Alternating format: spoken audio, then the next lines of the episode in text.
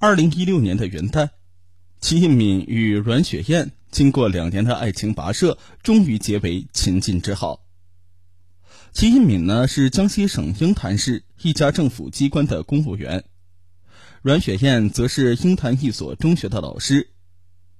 夫妻俩呢工作体面而且稳定，让身边的亲朋好友都羡慕不已。三月初，夫妻俩用住房公积金一套一百二十平方米的房子，升级为有房一族之后，夫妻俩觉得幸福指数越来越高了。好景不长，三月十二日上午十点，齐印敏房屋按揭手续，他的手机响了，是父亲齐云海打来的。父亲说呢，有事要找他，已经在他家门口等候了。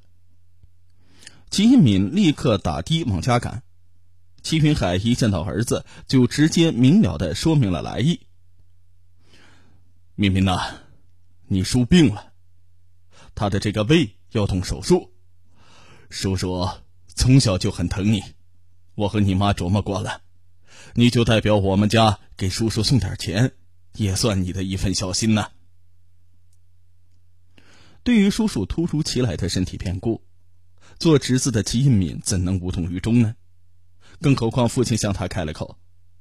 于是呢，二话没说，他自作主张答应下午去银行取六千块钱送给叔叔。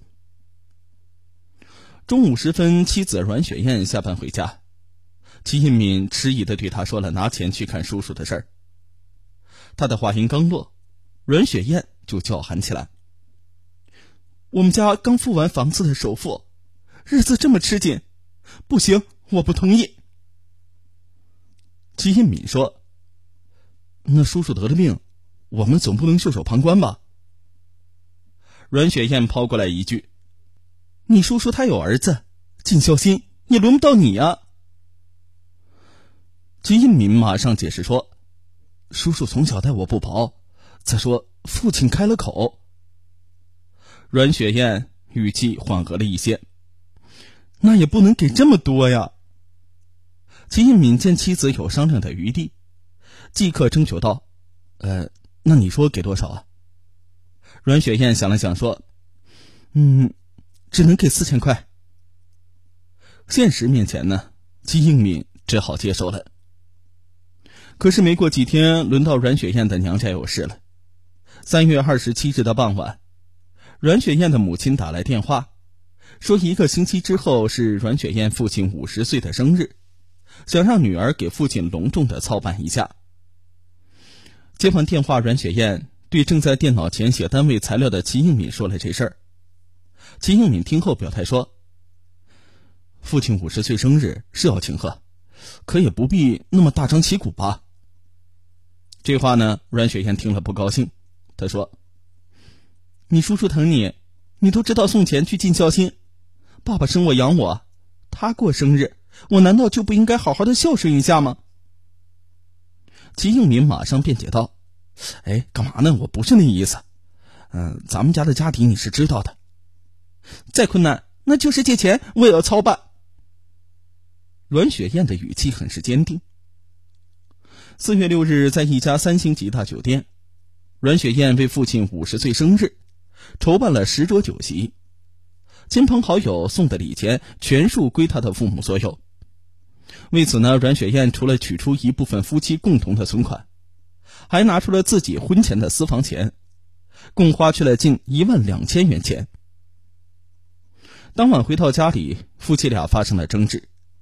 金应敏对妻子父母侵吞所有礼钱的做法很是不满，而阮雪燕却为自己的父母开脱，说她母亲下岗在家。父亲帮别人打工修理汽车，他们平常日子过得很是拮据，难得呢有这样一次机会收到外快，做晚辈的不应该太计较。一番争执之后，两人不欢而散，当晚分房而睡。阮雪燕为父亲祝寿大搞排场，使这个每月要供房的小家庭又平添了一层经济紧张的局面。就在他俩还没缓过气来之际。齐应敏家又冒出一桩事情来。五月三日的上午，正值双休，按照惯例呢，齐应敏携妻子去看望父母。刚进父母的家门，齐应敏的母亲就拿出一本绿色小册子，对儿子吩咐道：“你啊，去帮我交一下有线电视费。”齐应敏接过小册子，对妻子说：“嗯，你给我拿两百块钱给我吧。”阮雪燕见丈夫伸手要钱去替父母交电视费，她心里很不舒服。可是碍于公公婆婆在旁边，又不便发作，只得从挎包里面掏出两百块钱给齐英敏。这晚回到家呢，阮雪燕把自己的不满情绪一股脑的发泄出来：“你爸妈也太抠门了呀，这么一点钱也要我们出。”一听妻子贬低自己的父母，他可受不了了，即刻把早已经挤压在他心里的不快宣泄一般回敬给妻子。上次跟你爸过生日，花了那么多钱，而我爸妈只用了两百块钱，难道不应该吗？上回你叔叔病了，我还不是让你拿了钱去吗？接下来呢，这对小夫妻围绕着尽孝心谁比谁花的多，新账老账一起算的，展开了唇枪舌战。几次应酬呢，都来自双方父母，加上每月要供房。齐应敏与阮雪燕这个原本就不厚实的家底被彻底的掏空了。到了二零一七年春节前夕，小两口因为要应酬给双方父母送礼而犯愁起来。存款本里已经没有钱了，两人合起来的月工资，除去月供三千块钱，仅剩五千元左右可以支配。齐应敏和阮雪燕商量来商量去。决定留下两千块钱日常开支，另外的呢用于给长辈们送礼。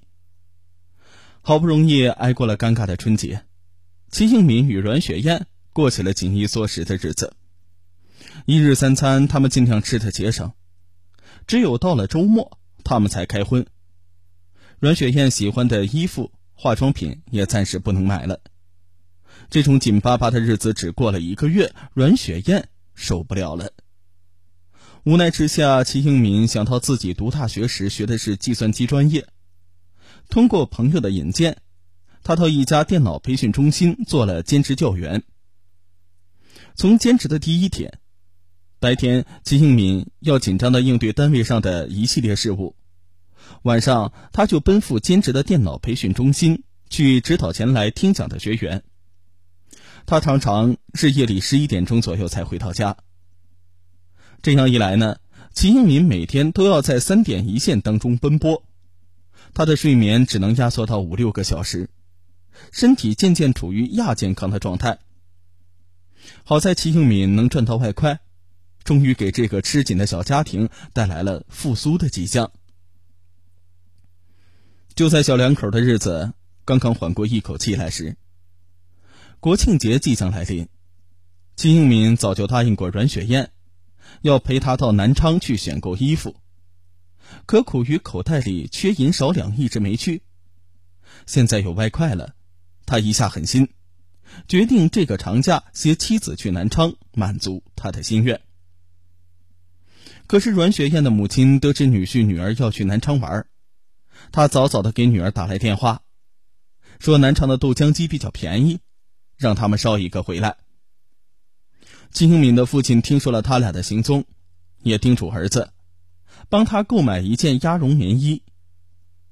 到了南昌，秦兴敏陪阮雪燕采购完衣服之后，他俩来到红城大商场。阮雪燕为母亲买豆浆机，而秦兴敏则为父亲买鸭绒棉衣。南昌之行呢，他们购物和送礼一共花去了五千二百块钱，剩下的一千六百多块钱。要打发下半个月的日常开支，两个人又过起了紧衣缩食的月光族生活。